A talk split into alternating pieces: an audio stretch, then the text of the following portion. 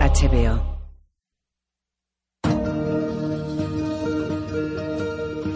Timothy Olyphant, Ian McShane,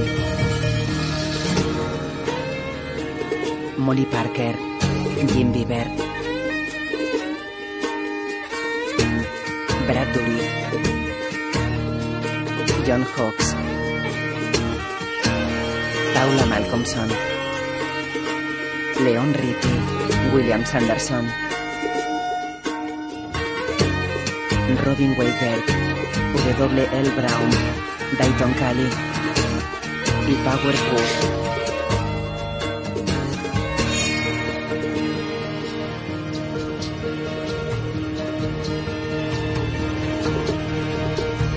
Director de fotografía Xavier Pérez Grovet.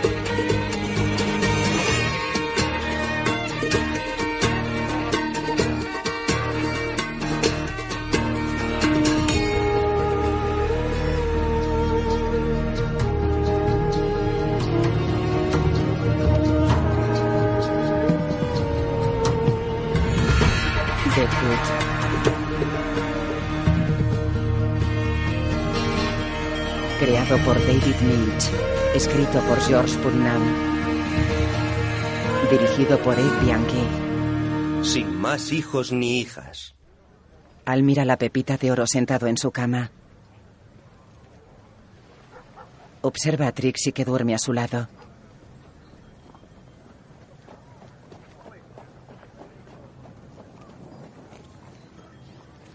Deja la pepita en la mesilla. Ella se despierta sobresaltada. Su Majestad se despierta, ¿eh? Se dirige al orinal.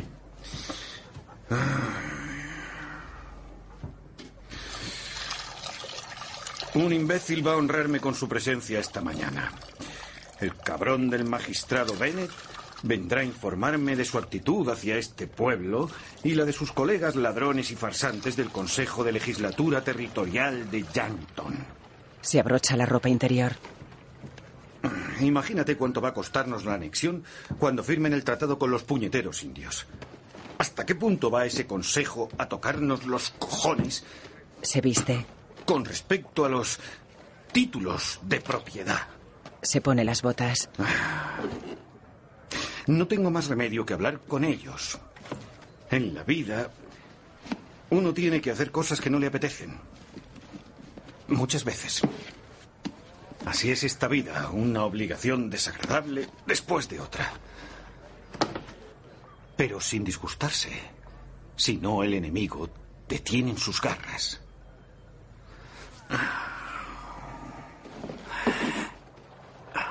Todo cambiará después de la anexión. Seguro. No hay nada que temer. Todo cambiará. No tengas miedo. Se levanta. En fin, espero que vayan apareciendo más de esas. Señala la pepita. No. No.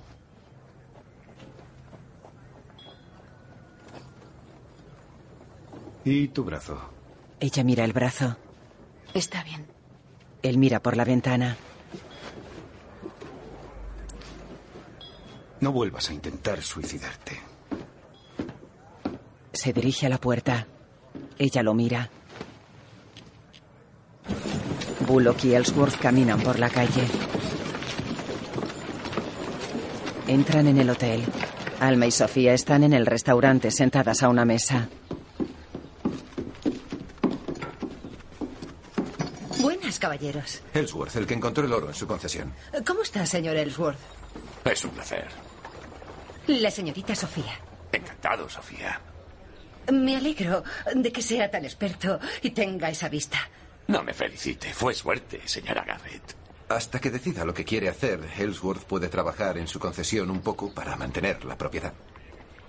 No entiendo lo que ha dicho. Él se lo explicará todo. Se pone el sombrero. ¿Me concedió un minuto, señor Bullock? Él mira a Ellsworth que se sienta. Alma y Seth se apartan. Estoy segura de que el señor Ellsworth es honrado y capaz, pero espero que no se desligue usted de mis asuntos. Yo tengo una buena opinión de ese hombre, señora. Lo he traído para que lo conozca. Entiendo. Luego cambiaremos impresiones y decidiremos. Bien. Y para el futuro, si cree que mis ideas son tan descabelladas, no pierda usted su valioso tiempo tratando conmigo. En cualquier caso, seguro que tiene usted muchos asuntos que atender. Un par de ellos. Se lo agradezco. Guíese por lo que sienta al mirarlo, no por lo que vea. Se marcha. Un empleado se dirige a recepción. Tarde otra vez. Vengo del arroyo de lavar mis pantalones. Esa es una buena costumbre. Y allí, bajo un peñasco, encontré otros pantalones que creí haber perdido. Porque como me emborracho y en ocasiones me cago encima, a lo mejor los perdí así. Y me imagino que volverías del arroyo y entrarías en el hotel donde habría otras personas sin pantalones y con mierda chorreándote por las piernas. No, señor, debió de ser la noche en que mataron al señor Hickok. He recordado que el señor Hickok me había dado una carta para que la echara al correo, pero con todo aquel jaleo y lo de emborracharme, se me olvidó. Hasta que la he visto hoy. Saca la carta. No voy a tocar esa carta. No, no me mojé los pantalones ni manché la carta cuando me cagué. No, un milagro. Así que parece ser que esa carta la escribió Wellville Hickok justo antes de morir a manos del cobarde de McCall. Unos minutos antes, señor. ¿Y a quién va dirigida? A su mujer. ¿Y tú no la has abierto? No, señor. Al menos eso elimina la manipulación de la lista. ¿Qué lista, señor? La de crímenes en los que tu indolencia y alcoholismo como empleado han comprometido mi hotel. Y de los que procuraré que nadie se entere para no tener complicaciones. Yo no quería causarle complicaciones. Yo no, no quería. Dame la dichosa carta. Se la quita. Y te lo advierto. Sí. Ni una palabra de esto a nadie. Sí, señor. Charlie entra en el hotel. Señor Otter, le doy la enhorabuena por su eh, nuevo negocio. Aún tardaré en saber si hay que felicitarme. Se acerca al mostrador. Como hoy es mi primer día en este trabajo, me he puesto esta levita. Le queda muy bien. ¿No parezco un estúpido? No, para mí, que va. En el restaurante. De repente el señor Dorothy tropezó y, y al agarrarse a una piedra para no caerse, vi algo dorado bajo ella. Juega con la niña. Eres una princesita. Le ha gustado a usted. Bueno, en fin, yo puedo mantener su título trabajando a la superficie, pero la beta que hemos encontrado no sabrá usted lo rica que es a no ser que haga algunos pozos. Y yo no soy experto en eso. Yo trabajo lavando arena. Gracias por decírmelo. Disculpe la impertinencia. ¿Su familia va a ayudarla en esto?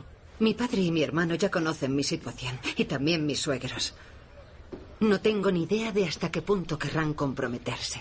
Bueno, la sangre no siempre significa algo. Pero va a necesitar a alguien de su parte, señora Garrett, porque, en mi opinión, tiene entre manos algo grande. El señor Bullock está de mi parte. De eso no hay ninguna duda. ¿Y también usted? Disculpen. Yo estaba presente cuando encontraron a la niña. Me alegra ver que está bien. Me llamo Alma Garrett. Encantado. Ellsworth. Se dan la mano. Charlie Uther. Despacho de Al. Pasa. Señor. ¿Ves eso? Mira por la ventana. Uter, servicio de entrega postal y de mercancías. Eso es lo que pasa cuando das puntadas sin hilo. ¿Qué hilo se me escapó? Fue a mí. Ese servicio debería haberlo abierto Persimmon Phil como tapadera para sus otras actividades. ¿Está muerto? Ya sé que está muerto. Porque si no lo sabes tú, ¿quién va a saberlo? Lo que quiero decir es que debí traer un sustituto. Otra vez será, ¿qué remedio? A donde quiero ir a parar. Aunque con la recalcitrante estupidez que exhibes, dudo en decirlo en voz alta. Es que a lo mejor quieres ocupar el antiguo puesto de Phil. Al. He esperado esto desde que me diste aquella cabeza de indio para que la escondiera. Su arengue lo mira. Abre la puerta. Sonríe a Johnny. Se marcha. Johnny aprieta el mango del machete. En el salón, Dan se afeita ante un espejo. ¿Cómo te ha ido con Johnny? Acabo de huir de mi propio despacho, asustado ante su falta de cerebro. Percy Monfield tampoco era un genio. No, no. Y Johnny es tan ansioso. Ya lo sé, ¿no ha sido idea mía preguntarle? En cuanto pase algo raro, se volverá loco. Hay que ser capaz de centrarse en algo, de recordar unas simples instrucciones. Entra un hombre elegante. Su señoría. Ah, sí. Esconde los objetos de valor. Oye, Al, ¿hay algún inconveniente en que charle con Dan de los procedimientos que acabamos de hablar tú y yo sobre que sustituya a Percy Monfils? Sí, no le cuentes nada a Dan. Se acerca al hombre. Tome asiento, señoría. Hola, Johnny. Dan. ¿Qué me cuentas? Quiero saber cómo estamos con respecto a las leyes vigentes y no me venga con lo de por una parte y por otra parte. De acuerdo. Diga solo, yo diría que la cosa será así porque toda esa mierda de las partes no me sirve. Le resumiré lo que hay. Empiece. Se sienta ante él. Supongamos, y solamente es una hipótesis, que hay otro tratado con el pueblo Sius. ¿Pueblo? ¿Así llamamos ahora a esos hijos de puta? ¿Así están las cosas ahora? Eh, Si hay ese nuevo tratado, todo esto será anexionado. El territorio respeta el Estatuto de las Tierras del Noroeste, que dice que un ciudadano puede adquirir el título de cualquier tierra que nadie haya reclamado antes, si la utiliza. En esencia, si la ocupa, si le haces alguna mejora, es tuya. Pero lo que complica la situación es que esta tierra fue entregada a los Sioux por el Tratado de Fort Laramie en 1868, lo que podría significar que el terreno que ocupa este pueblo no se halla bajo la eh, definición del Estatuto de Tierra sin reclamar por nadie. ¿Y a quién hay que pagar ahora? Las señales de espíritu conciliador pesarían a favor del pueblo. Pero igual de importante sería la existencia de una junta municipal o algo así que permitiera a nuestro consejo decir, Deadwood existe, no hay que crearlo. Nuestra intervención sería perjudicial. La comunidad ya está organizada, no legalmente, pero al menos informalmente. ¿Por qué no dar a esa organización informal eh, la bendición de la legalización? ¿Cuál es la cifra que hay que dar para esa bendición? Aquí hay muchísimo oro, Al. Dar una cifra aproximada sería solo intentar engañarte. Pero lo que puedo hacer es darte una lista de nombres y una aproximación a algunas cifras. Coloca un tintero sobre la mesa, se pone las gafas y moja una pluma. Te diré también que nos ha llegado una orden de arresto que te acusa de asesinato en Chicago, Illinois. Y cuando este pueblo quede anexionado, querrás arreglarlo. Si quieres, te ayudaré. ¿Cuánto me costaría su ayuda? Cinco mil dólares.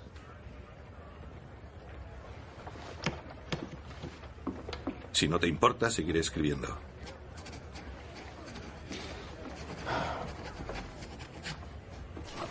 El reverendo llega a la enfermería cojeando. Se detiene en la entrada. Calamity rasga una gasa. Buenos días, señorita Jane. Hola, ¿qué tal? Hoy no he estirado la pata a nadie. Tommy no ha venido porque está enfermo y Doc volverá cuando le dé la real gana, supongo. Veo que sus ojos siguen jugando al tira y afloja. Bueno, este es el que se centra. ¿Su brazo izquierdo sigue tan inútil como la ficha de un anciano? ¿Nota algún olor raro, señorita Jane? ¿Qué? Si nota algún olor raro en mí. ¿Qué es eso? ¿Una forma de decir que me huele el aliento a whisky? No. Si cualquiera de sus locos ojos cree que me escondo para beber de vez en cuando, se equivoca de medio a medio. Así que no haga más referencias ingeniosas a mi olor. Creí que el olor podría llegar del río, así que me fui a las colinas anoche, pero el hedor me siguió. Como si... como si me estuviera pudriendo. Sí. Parezco un hombre salido de la tumba. Joder, reverendo, no empiece a decir locuras encima de todo lo que le pasa. Y cuando leo las escrituras ya no siento el amor de Dios como antes. Ah, sí, de verdad. Es una lástima. Únase al club de la mayoría de los vivos. Le diré una cosa, reverendo. Le he visto escabullirse cuando viene Doc intentando esconder esos ojitos suyos y ocultarlo de ese brazo. Está usted hecho una mierda. Y yo estoy a punto de dejar de ser bien vista en este asqueroso pueblo. Y por mi parte no deseo estar aquí mucho tiempo más si repugno tantísimo a los demás. Así que no se imagine que no ven lo que pasa con usted. De manera que empiece a pensar un poco en todo eso y tenga el valor de consultarle a Doc. Pasa a otro compartimento de la tienda. Smith suelta la Biblia y coge un barreño con dificultad. El agua se derrama.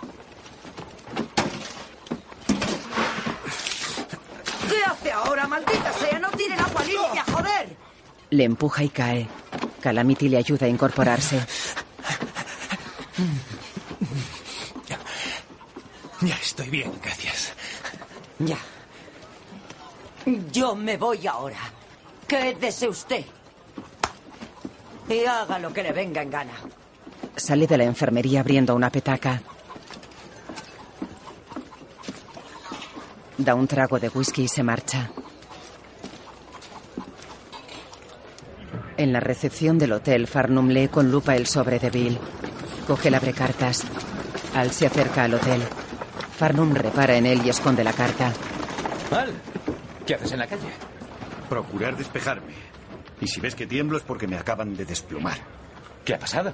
Ve a verme dentro de dos horas. Tenemos que organizar una junta municipal. Sí, señor. Sale a la calle. Se dirige a la puerta de la imprenta. ¡Merrick! Escupe en la ventana y frota con la mano. ¡Eh, Merrick! Idiota. Camina por la calle mientras bebe de una taza. A ver. Sol echa oro pulverizado sobre una balanza. Devuelve la bolsa del oro al cliente. Gracias, señor. Le deseo suerte. Bullock se apoya en el mostrador. He decidido traer a mi mujer y a mi hijo. Aprovechando el tratado con los Sioux. ¿Dónde cojones está Merrick? ¿Eh? Entra en el almacén. No lo sé. En fin, ya ha llegado el momento del asunto del que hablamos. De acuerdo. Una junta municipal informal, no un gobierno, porque entonces seríamos rebeldes, sino una estructura que convenza a esos cabrones del Consejo Territorial de que somos dignos de sobornarlos y seguir existiendo. Que hay una reunión para discutir la formación de esa junta, ¿es eso?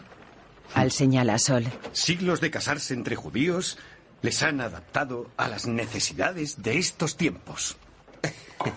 Dos horas en mi local. Se dirige a la puerta observando el local. Han hecho un buen trabajo aquí. Sale. En el Bella Union, Ed baraja las cartas sentado a una mesa. Joanny baja la escalera y se sirve café en la mesa. He arreglado tu habitación. Ya no es mi habitación. Se sienta ante él. Shai no debió cargarse esos críos así. No en tu cuarto, ni de la forma que lo hizo. Me voy de aquí, Eddie. Así. Abriré mi propio negocio. Me alegro por ti. ¿Tienes dinero ahorrado? Sé conseguirlo. Espero que lo abras muy lejos de este pueblo. ¿Debería hacerlo?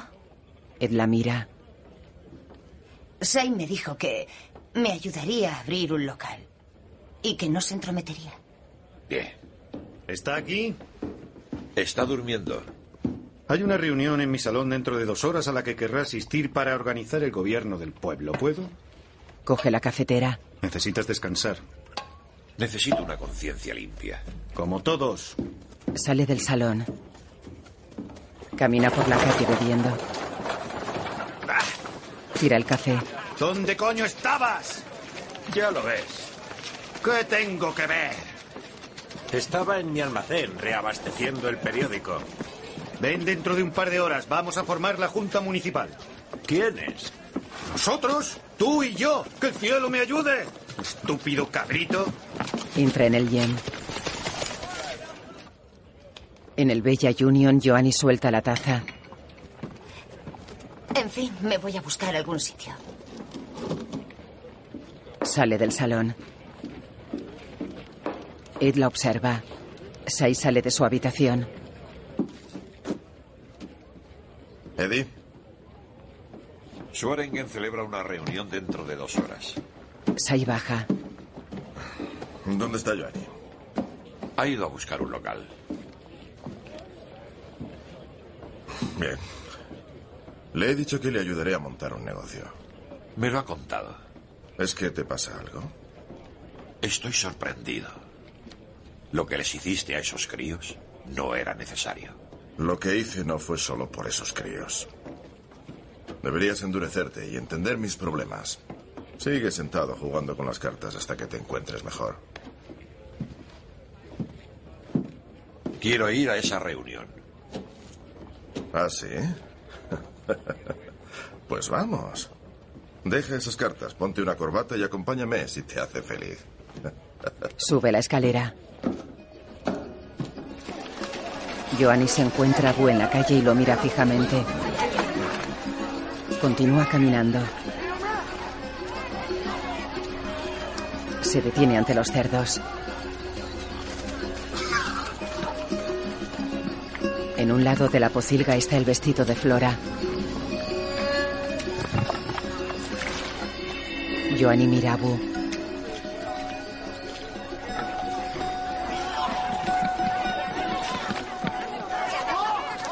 Continúa caminando por una calle con tiendas chinas. Respira profundamente.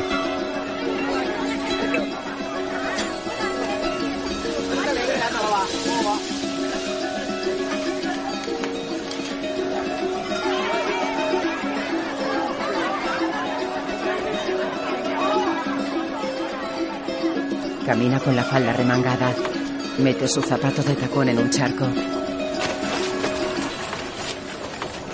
Pasa ante la tienda de Charlie. Buenos días. Buenos días. He abierto este negocio. Ella mira la fachada. Buena suerte. Gracias. Soy Charlie Uter. Joanny Stabs. Encantado. Lo mismo digo, Charlie. Uf, estaba casi sin aliento. Eh, ¿Va usted a algún sitio? ¿Quiere que la acompañe? No, gracias, estoy dando una vuelta. ¿Qué opina usted de esta levita? Joanny se acerca. Le queda muy bien. Me la hicieron en Cheyenne. Me gusta ir presentable y eso, pero... No suelo llevar ropas así. Ya me parecía que no era su atuendo habitual. Ya he trabajado antes en lo de las entregas, pero en lo de alquilar este edificio, sin saber cuánto trabajo voy a tener, no sé qué se apodera de mí. Eh, Yo sé manejarme en un pueblo o un campamento o una ciudad, eh, pero eso no me convierte en un hombre de pueblo, de campamento o de ciudad. Y este es el atuendo de ese tipo de hombres. En fin, pues hoy lo lleva usted. Es cierto. Perdone por haberle dado la lata. Estoy buscando un edificio apropiado para montar un negocio. Eso es lo que quiero. Entiendo. ¿Y qué clase de negocio piensa abrir? Un burdel. Ajá. Bueno, le diré una cosa. En este pueblo hay bastante movimiento. Soy una furcia. Mejor dicho, dirijo las putas de un hombre. Pero en cuanto a estar preparada para dirigir un local y enfrentarme a todo lo que hay que enfrentarse, no sé cómo me irá. Le diré una cosa. Cuando está escrito que uno haga algo, no importa mucho si está preparado o no. Hay que arremangarse y saltar, ¿no? Precisamente ¿eh? es lo que suelo hacer yo. Me sorprende que no esté en la reunión. Sí, bueno, sí. Me acercaré dentro de un momento. Eh, prefiero llegar tarde a esos sitios. El Vela Union, nuestro local es mayor, pero como lo ha organizado el señor Swaringen, por eso se celebra en el Yen. Sí, claro. Por eso se celebra, sí. Un placer haberle conocido, Charlie. Pues lo mismo digo, Giovanni. Se toca el ala del sombrero. Cuídese. Ella se marcha. En la enfermería, Doc cierra su maletín. El reverendo le observa con movimientos temblorosos. El médico lo mira. Doc se dirige a la salida. Me voy al gym. Se marcha.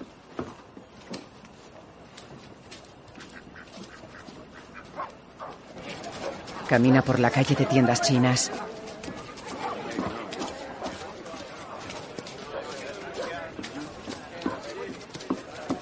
Se encuentra a Calamity con la cabeza apoyada en la pared de una casa. Doc la observa.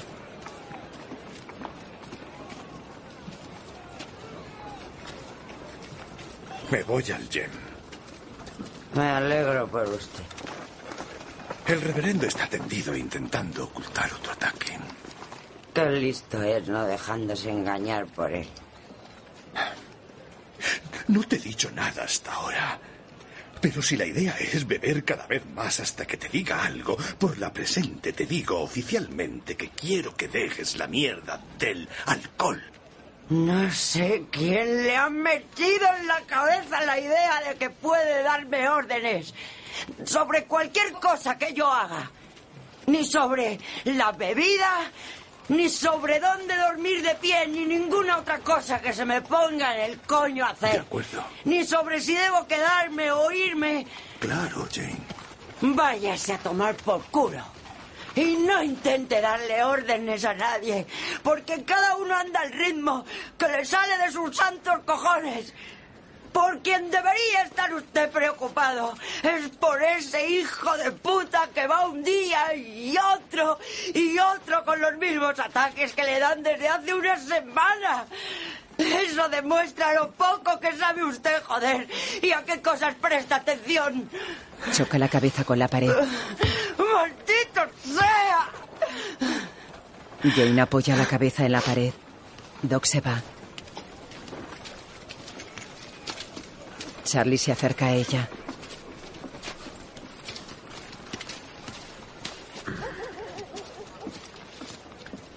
¿Cuánto te pagan por sostener este edificio? Charlie Uther. De Uther, Charlie y entregas. No está mal. Podría ofrecerte un trabajo. Ya tengo un trabajo. Atontado me tomen todo de mierda. Ya. Sostener borracha una pared. Es mi trabajo. Es enfermera de la viruela. Joder. Estoy cuidando a esos putos enfermos en ese asqueroso almacén. Te ofrezco que te encargues de llevar paquetes entre Deadwood y Cheyenne. No. Y si eres supervisor de la entrega de correo. Vete, Charlie. O cualquier otra cosa que te dé la gana hacer. Que te vayas. Y enhorabuena por haberte convertido en un pez gordo. En este pueblo nadie es un pez gordo, Jane. Y mi oferta sigue en pie. Te he visto hacer infinidad de cosas estúpidas a lo largo del tiempo. Pero esta estupidez se lleva la palma. Charlie vuelve a su negocio. Doc atiende a las chicas del YEM. Este mes eh, vamos a probar con hoja de frambuesa. Gracias, Doc. Se acerca a Trixie que fuma un cigarrillo. Jovencita. ¿Alguna novedad en tus partes? No. Doc le remanga el brazo.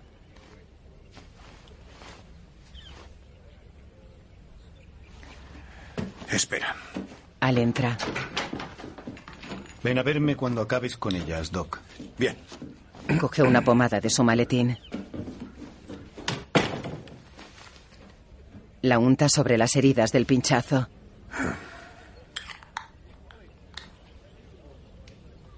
Deja el bote en la mano de Trixie. Gracias, Doc. En un caso así, no sé qué otra cosa recetar.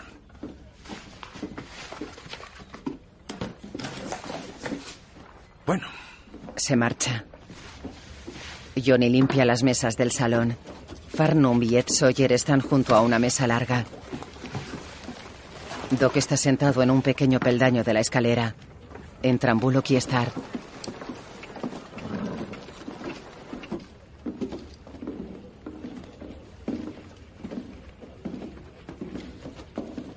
Seth observa a Merrick y Sai que fuma un puro. Solo saluda con la cabeza. Se sientan ante una mesa. Al baja la escalera. ¿De quién ha sido la idea de los melocotones? Como en la reunión de la epidemia lo pediste. Eso demuestra que tienes iniciativa. Lleva unos pocos a la mesa de cuando en cuando. Sí, sí. Al saca un papel. Para empezar, me declaro presidente de la reunión porque tengo las cifras de los sobornos aquí. Llega el dueño de la taberna. Si no quieres que esté presente, Al, dímelo. No me dejes en la calle como si fuera un pordiosero. Siéntate, Tom. Te ruego que no me sometas a la tortura del agua. Siéntate, Tom, y tira el libro que estés leyendo sobre el peligro amarillo. ¿Mm? Entra Charlie. He abierto mi negocio ahí enfrente. ¿Tengo que asistir a esto? Antes de contestarle, tengo que saber quién coño es usted. Charlie Uther. Del servicio de entrega postal y de mercancías. Bonito cartel justo tapándome la vista. Siéntese. Ha puesto un bonito anuncio en el periódico de hoy. Bien, el gobierno de Estados Unidos está negociando la paz con Alce Moteado, Nube Roja eh, y otros líderes indios. Gracias, Johnny. Los indios recibirán dinero a cambio de estas montañas que quedarán anexionadas al territorio.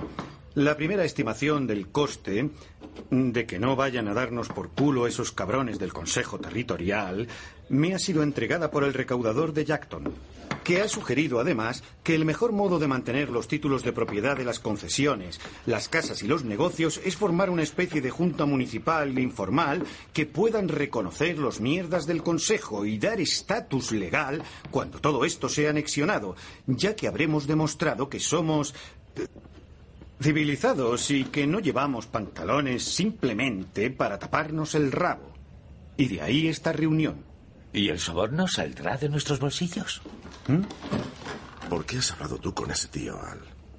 Desde ahora déjame tomar parte y palabra en esas conversaciones. Sí, gracias, Sai. Eh, ¿No podría ese gobierno informal poner impuestos a los ciudadanos para los sobornos? Eh, por ejemplo, eh, por las licencias de los negocios. Así se repartiría la carga. ¿Y las mujeres que paguen esos impuestos tendrán el mismo derecho a dirigir un burdel que un hombre? Sai y Al miran a Ed. Las chicas miran desde la puerta de una habitación. ¿Qué tiene que ver eso con lo que hablamos? Lo más importante en este momento es repartir los títulos y departamentos antes de que los del Consejo envíen a sus primos para que nos esquilmen. ¿Y quién ocupará cada cargo de esos? ¿Podemos sacar los nombres del sombrero? Yo quiero ser alcalde. ¿Objeciones? Miran a Farnum.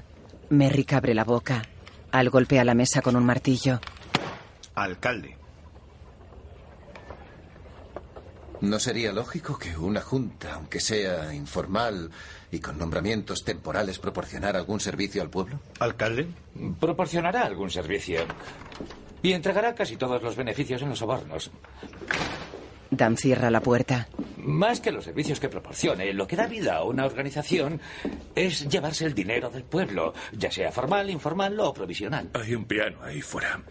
Al lo mira asombrado. Un piano. Cuando Tolliver abrió su negocio enfrente, dijiste que querías un piano nuevo y lo pediste. ¿Quieres que abandone la reunión para meter otro piano? Bueno, solo digo que viene de Montgomery Ward. Ya. Si llega algo grande, notifícamelo inmediatamente. Eso Sí, dijiste. sí, ya. Pues eso. Pedid la palabra para sugerencias y nominaciones para los puestos importantes. Pueden nominarse a sí mismos. Golpea con un cenicero. Eh, eh, hace falta un mazo. Doc. ¿Quién va a ser el inspector de sanidad? Bueno, y las elecciones. Habrá unas elecciones, aunque no sea ahora. Esto es temporal, ¿verdad? Sí, ad hoc. Ad hoc. Ad hoc. Ad hoc, joder. Y, y tras esa bobada, ¿podemos seguir con la reunión, alcalde? Por la noche un hombre toca el piano en el yem. Varios clientes bailan a su alrededor. Merrick habla solo en la barra. ¿Tímido? No lo creo. La verdad, mi primer impulso fue ofrecerme para el cargo, pero un cuarto poder independiente en nombre y hecho de las actuaciones del gobierno es algo esencial para una sociedad libre. Bebe. Una chica masturba a un cliente en el salón. Al y Dan comen sentados a una mesa. Tengo que buscar enseguida la ocasión de bajar al alcalde de su pedestal. No lo hagas con violencia. ¿Por qué no esperaste un día antes de pedir ese trasto? Me dijiste que no esperara y lo hiciera en el mismo instante de darme la orden. ¿Y qué beneficio saco yo de ver a estos imbéciles reunidos alrededor de ese tío cantando como cantan en la mierda de su país de origen? Ya se les pasará. ¡Qué puta jaqueca! ¿Lo de organizar el pueblo? No, 25 tazas de café y demasiado tomar aire fresco. Has estado genial en la reunión. Eso sigue sin salvarte de lo del piano. Bullock y Star fuman sentados en la puerta del almacén. Antes de contar la historia de mi vida como hizo Doc, yo habría dicho, gracias por la nominación, pero declino ser inspector de sanidad. Compran cadáveres para investigar. Los médicos los abren y los estudian. Un motivo menos para decir que te detuvieron por robo de tumbas. Siete veces. en fin, hiciste bien en presentarte para el puesto. De haber sabido que no pensaban nombrar sheriff, no habría dicho nada. Explícate. Solo levanté la mano porque quería ser sheriff. Aunque todo es temporal. Es verdad. Y ad hoc.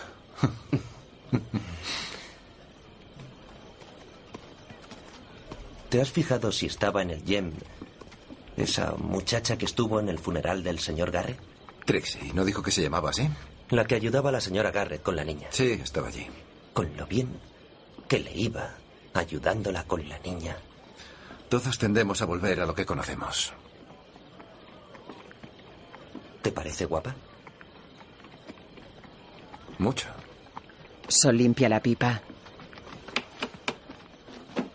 Daré una vuelta. Muy bien. Llega Charlie.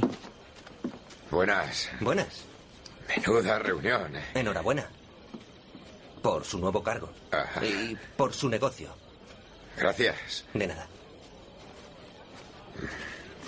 Hola, Charlie. Hola. Se sienta en la silla que dejó libre Sol. Oh. Ah. ¿Cuánto tiempo crees que me ocupará eso de ser jefe de bomberos? Más o menos como a ti, ser inspector de sanidad, ¿eh? ¿Qué me dices del médico? Un ladrón de tumbas. En el Yem, Tom se acerca a Johnny. Eh, Alguien se ha puesto malo con esos melocotones. Eh, No que yo sepa, ¿por qué? ¿Te encuentras mal? Pues eh, me han soltado un poco. Se marcha rápidamente. Sol entra en el salón. Saluda al que come de una lata y se acerca a Trixie. Swaringen los mira. Buenas noches. Buenas noches. Quería saber cómo te iba. Y a la señora Garrett. Y a la niña. Trixie mira al. Seguramente les irá bien. Ha tenido suerte con la concesión. ¿Cómo estás, Trixie? Soportando las miradas torvas de mi jefe por hablar contigo. ¿Puedo invitarte a un trago? Mejor que no. Una chica y un cliente pasan entre ellos. Este no es sitio para ti. ¿Y eso lo dices tú? Si insistes en avergonzarme, procura que no sea donde no quiero que me veas. Ven a verme tú. No nos permiten hacer visitas. Ven a mi tienda. A comprar una escoba. No deseo lo que no puedo tener. De acuerdo. Se coloca el sombrero. Y si fuera, compraría un hacha, un martillo y una sierra. Tenemos un gran surtido. Y nunca preguntamos a ningún cliente el motivo de su compra. Él se toca el ala del sombrero sonriendo y se dirige hacia la puerta. Se detiene ante Merrick. nuestro alcalde. Miran a Farnum que está con una chica. ¡Eh, alcalde! Farnum le saluda con el sombrero. Sol sale. Doc camina con el maletín por la calle china. Llega a la tienda del reverendo. Smith tiene la mirada perdida. Doctor, voy a hacerle una revisión. De acuerdo. Se sienta con dificultad. Tiene el brazo izquierdo paralizado. No vuelva la cabeza, reverendo. Estar enfermo no es una vergüenza. Mire mi dedo. Mueve el dedo delante de la cara de Smith. Le pido perdón por el olor. ¿Qué es lo que huele? Como si me muriera. No, no despide usted de ese olor. Huelo mi carne pudriéndose. No se está pudriendo. Su cuerpo no huele, reverendo. Ni está muerto. Están ocurriendo cambios orgánicos en su mente que le hacen creer esas cosas. ¿Me entiende? En otro tiempo, cuando Dios me hablaba a través de las escrituras, los demás sentían su presencia a través de mí. Ese era el gran don que yo les ofrecía. Ahora Dios no me habla al leerlas. No siento el amor de Dios. Ni los que me escuchan lo sienten. De acuerdo. Ese es su propósito. Pero no conocer su propósito es lo que más me hace sufrir. ¿Y alguna otra aflicción compite con el desconocimiento? Nada me aflige. Hay nuevos olores que capto. Y hay partes de mi cuerpo que ahora siento. Y su... y su amor. ¿Y desea continuar usted así? Todo lo que él desee, ese debe ser mi papel. Incluso el tener miedo. Pues esta es la voluntad de Dios. Dios es un hijo de puta. Smith lo mira. Buenas noches. Se levanta. El reverendo sonríe. Buenas noches, doctor. Doc lo mira desde la entrada. Se marcha.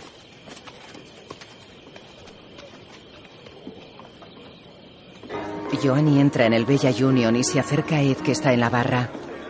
Hola, Eddie. Joanny, ¿cómo va eso? Bien.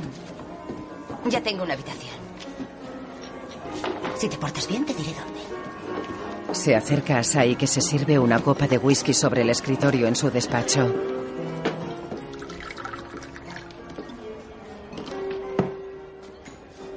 Hola, Sai. Temía que te hubieran raptado los indios. ¿Qué tal la reunión? Bien, nos estábamos organizando para la anexión hasta que Eddie abrió su bocaza. ¿Y qué hicisteis entonces? Ah, Bebe.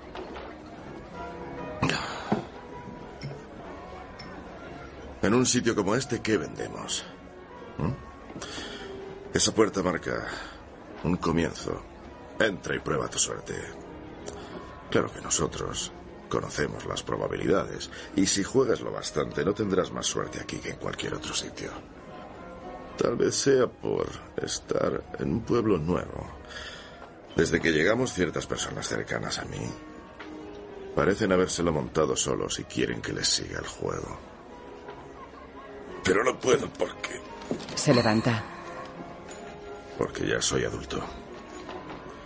Ahora voy a charlar un rato con Eddie.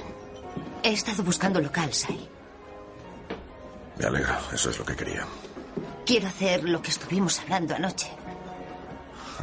Muy bien, pero ten los ojos abiertos. Se aleja de ella. Ed baraja las cartas en la barra. Sai se acerca a él.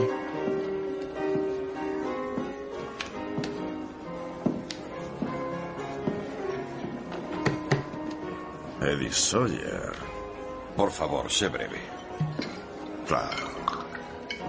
Si te encuentro un niño de 12 años para divertirte con él, es lo bastante breve. Sabes que nunca he hecho eso. Todas esas idioteces sobre lo que es natural y lo que no. Si a un tío le gusta algo, pues ya está. Nunca he hecho eso.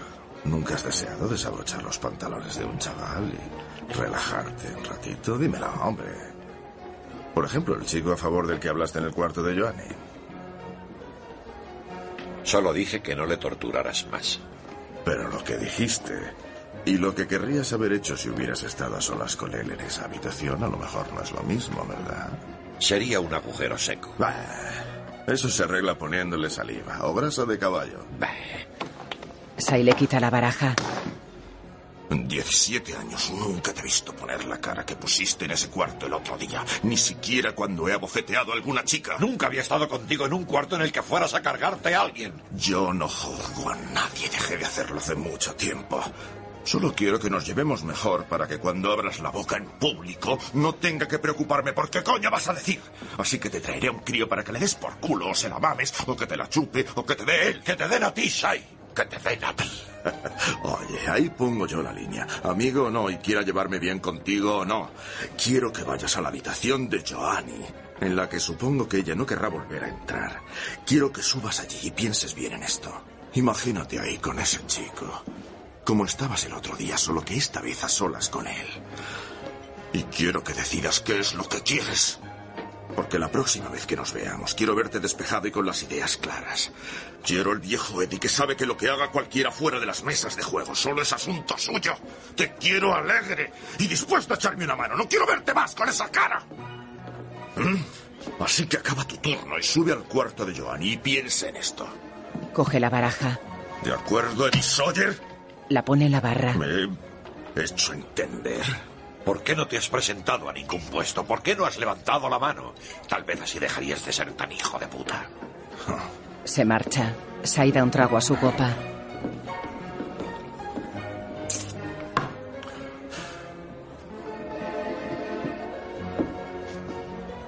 Calamity bebe de su petaca sentada en un banco junto a la fachada de una casa.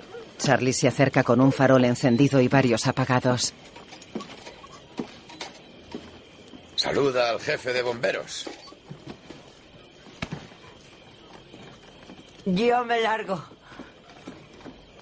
Buena suerte y adiós. Espera, no estar tan exhausta, Jane. A lo mejor cambias de idea. El camino que está tomando todo en este pueblo me pone enferma. Y además me aburro como una ostra. Trabajar tanto como lo estás haciendo agotaría a cualquiera. Has ayudado a mucha gente. He curado a una docena de hombres para que puedan volver a coger cualquier cosa. No pienso emborracharme donde él está enterrado. Y la verdad es que aguanto mucho rato sobria. Así que tú y todos los hombres que ha habido, hay y habrá en este mundo podéis beber meados de caballo. Gracias, yo beberé solo agua. Cállate, Charlie. Bueno. Jane se pone sus alforjas en un hombro.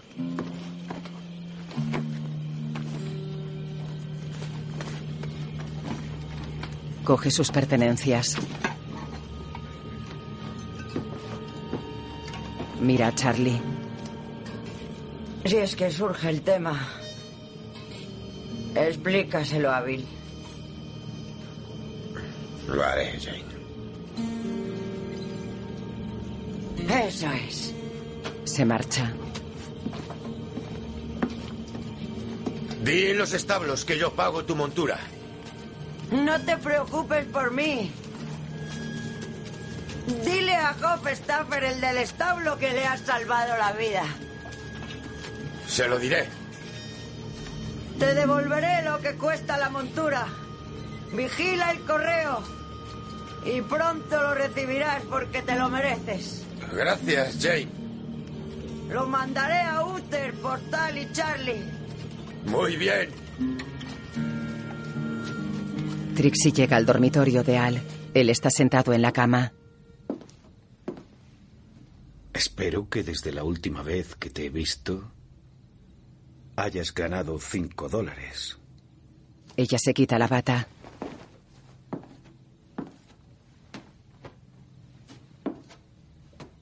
No. Cierra la puerta del dormitorio. Bullock está en la puerta del hotel. Ya le he dado su nota a la señora y dice que suba, pero que llame flojito porque la niña está dormida. Gracias. No hay de qué. Gracias, señor. Seth le da una moneda y sube.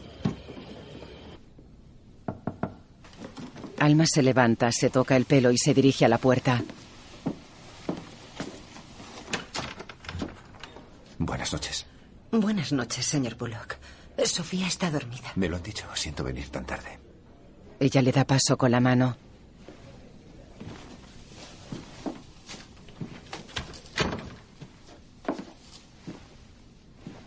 He quedado con Ellsworth por la mañana y quiero saber qué le digo. Parece muy competente y de confianza.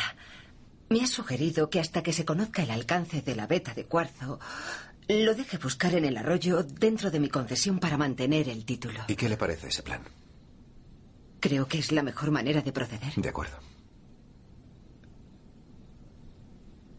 ¿Quiere sentarse? Gracias. Mira a Sofía. La pequeña está dormida. Entorna la puerta. Seth y Alma se sientan en el vestíbulo.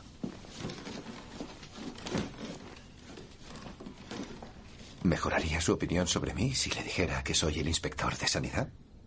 ¡Qué estupendo! Supongo. Para que el pueblo tenga alguna ventaja, a la hora de ser anexionado, varios hombres han cogido cargos. Comprendo. Farnum es alcalde. ¿Eso es aterrador? Bullock sonríe. Hoy he escrito a mi esposa ¿Y eso? para que se venga aquí con mi hijo. ¿Tiene un hijo también? Está en Michigan con su familia. Alma mira hacia abajo. Se me ocurrió que con lo del tratado y la anexión el pueblo empezará a ser un sitio más seguro. Sí.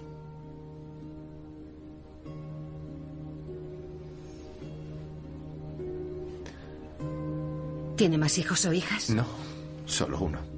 Ella siente.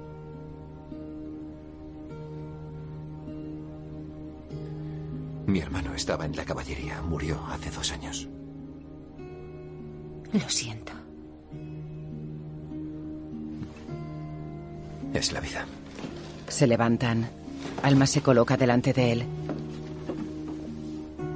Me alegra que le haya gustado Ellsworth. Le agradezco mucho que me haya ayudado. De nada. Y enhorabuena por su nuevo cargo y los planes acerca de la llegada de los suyos. Gracias. Adiós, señora Garrett. Adiós. Ella abre.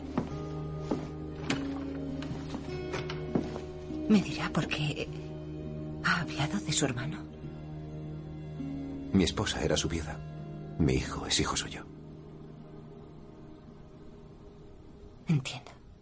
Se miran. Adiós. Adiós. Bullock se marcha. Alma cierra. Se pone las manos en la barriga y se apoya en la pared.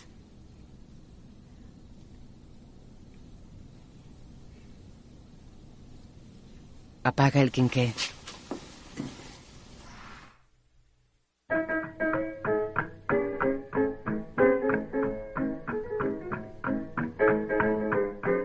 Música de Reynold Hale y Johnny Klimek.